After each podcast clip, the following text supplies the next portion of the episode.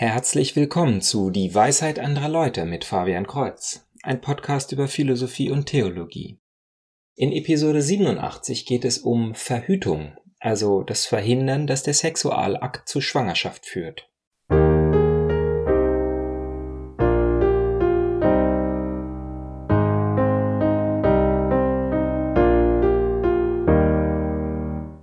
Diese Episode mag etwas schwieriger werden. Oder vielleicht ist sie auch besonders einfach. Jedenfalls ist es ein sehr kontroverses Thema.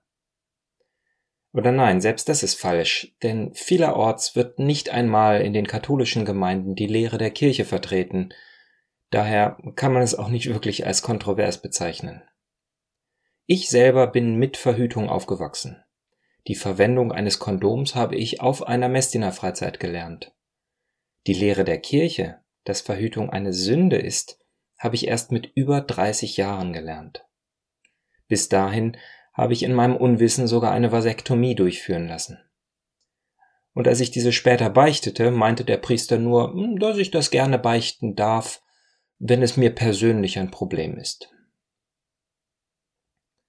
Seit Papst Pius XI. in Casti Iconubii und Papst Paul VII. in Humanae Vitae über den Sinn der Ehe gesprochen und vor Verhütungsmittel gewarnt haben, haben sich eine Menge ihrer Prophezeiungen bewahrheitet. Sie sprechen von der Abwertung und daher Zerfall der Familie, von einer Kultur des Todes und von gesellschaftlich akzeptierter Abtreibung. Verhütung schadet vor allem den Frauen und Kindern, und Leute wie Matt Fred, Christopher West und Jason Everett bringen dazu eine Menge faktenbasierter Argumente vor. Mehr dazu in der Podcast-Beschreibung. Doch möchte ich in diesem Podcast nicht auf die wissenschaftlichen Gründe eingehen, sondern auf die Philosophie. Anfangs sagte ich, dass es besonders schwer oder besonders einfach ist. Die Unbeliebtheit des Themas, ja die generelle Sichtweise vieler Menschen, dass die Kirche an dieser Stelle falsch liegt, macht dieses Thema schwierig. Auf der anderen Seite gibt es etwas, das es für mich leichter macht. Grundsätzlich ist keine meiner Episoden, ebenso wenig wie die Lehre der Kirche oder die Offenbarung Gottes dazu gegeben, um von oben herab zu verdammen. Ich erkläre nicht die Argumentation der Kirche, damit sich irgendjemand schlecht und unterdrückt fühlt. Das Problem ist, dass wir Menschen uns typischerweise sofort verdammt fühlen, wenn jemand, egal wie gutherzig oder liebevoll, Kritik an uns übt.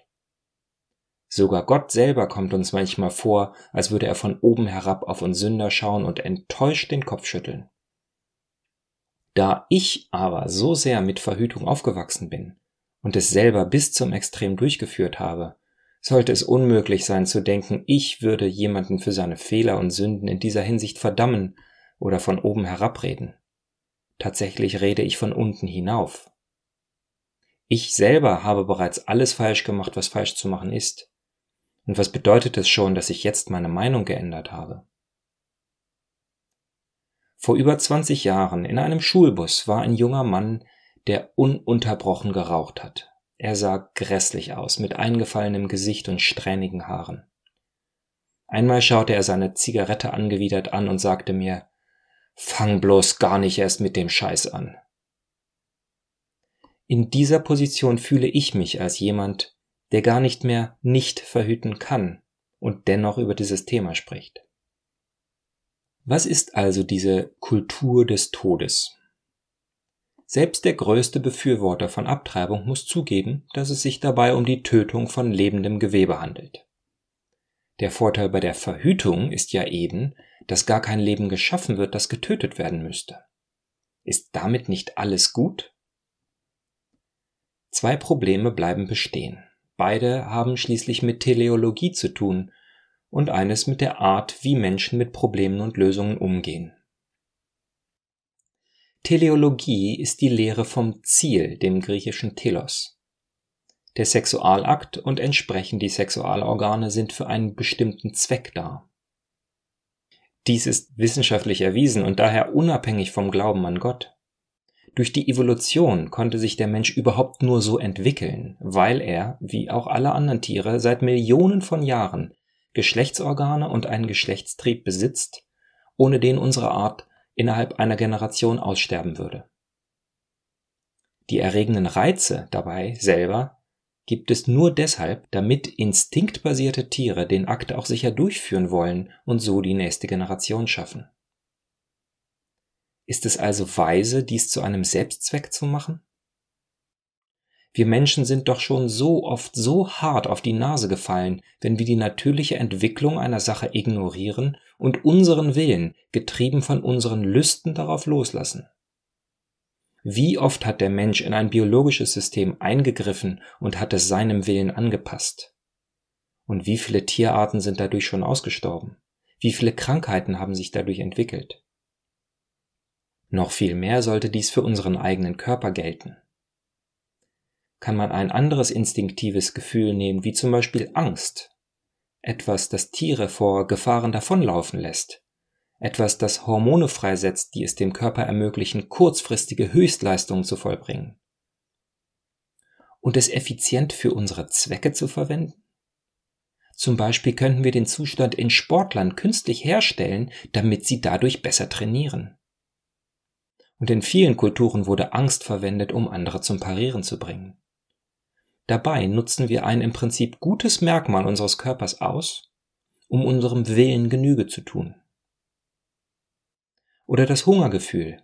Wir haben es, damit wir tägliche Entscheidungen treffen, die dazu führen, dass wir unserem Körper Nahrung zuführen, und zwar genau dann und genau so viel, wie er braucht. Ist es fortgeschritten, nun den Appetit von der Nahrungsmittelaufnahme zu trennen? Schon die alten Römer haben dies getan und ihre Orgien neben sogenannten Vomitorien stattfinden lassen. Wenn man die schönen Nahrungsmittel genossen hat, aber jetzt unter diesem ungewollten Nebeneffekt leidet, dass man satt ist, dann geht man ins Vomitorium, steckt sich eine Feder in den Hals und lässt die Sklaven alles wieder sauber machen, um geht zurück, um weiterzuschlemmen. Nun, Verhütung ist dem sehr ähnlich.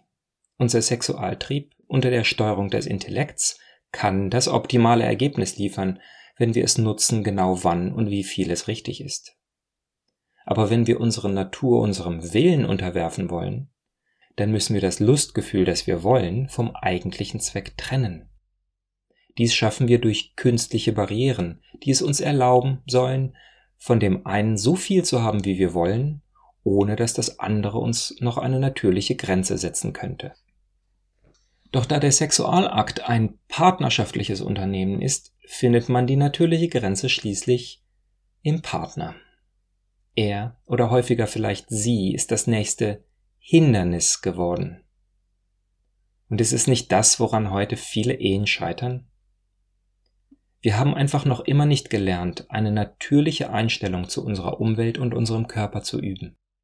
Wir wollen nicht einsehen, dass die Welt um uns mit Sinn und Zweck gemacht ist und wir besser leben, wenn wir uns den Regeln anpassen, statt die Natur zu dominieren und unserem Willen walten zu lassen. Solange unser Wille nach Lust und Freude groß genug ist, übersehen wir gerne die Warnsignale der Teleologie und die vielen Probleme, an der verhütende Gesellschaften heute leiden. Sie werden nicht erforscht, sie werden nicht erwähnt und nicht gelehrt, weil niemand sie hören will. Der zweite Punkt hat ebenso mit unserer Menschlichkeit zu tun. Wie gut kommen wir mit Fehlschlägen zurecht? Es ist ja alles schön und gut, solange es denn auch klappt, und das tut es ja in über 90 Prozent aller Fälle. Viele Paare haben erfolgreich verhütet, wenn sie es wollten. Doch ist keine Methode 100% effizient. Was passiert, wenn die Frau dennoch schwanger wird? A.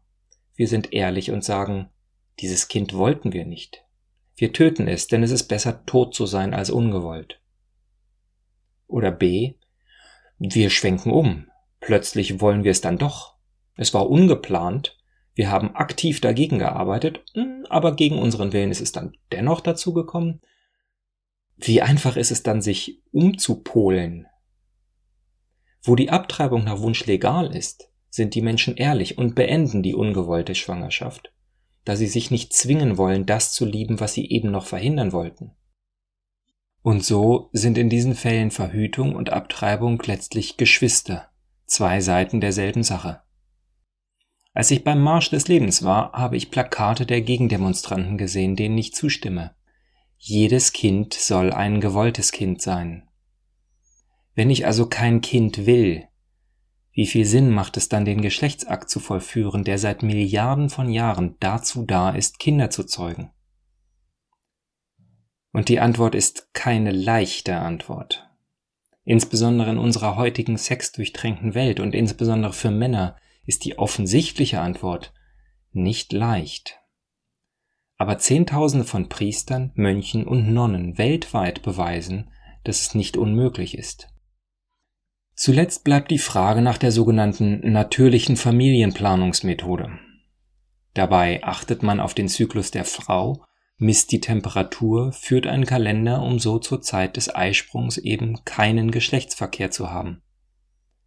Damals im Verhütungsmittelunterricht wurde die Effizienz dieser Methode als außergewöhnlich schlecht, nämlich um die 60 Prozent gelehrt. Doch dies ist einfach falsch. Ebenso falsch ist es aber, sein Heil in der Methode zu suchen. Das Problem liegt nämlich nicht in der Methode, sondern in der Absicht.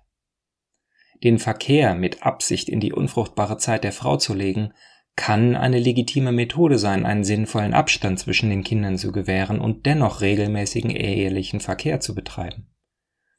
Aber es kann auch mit derselben Absicht im Sinne der Todeskultur gemacht werden.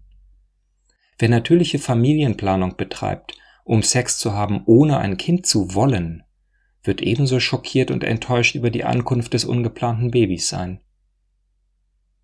Denn haben wir nichts gewonnen als eine weitere aktive Verhütungsmethode. Dagegen ist die außergewöhnliche Benutzung eines Kondoms aus akuten medizinischen Gründen durchaus erlaubt. Die Essenz der Lehre lässt sich einfach formulieren. Jede Zusammenkunft von Mann und Frau soll offen für neues Leben sein. Übrigens, die Enzyklika Humanae Vitae ist nur etwa fünf Seiten lang und lässt sich gut an einem müßigen Abend lesen.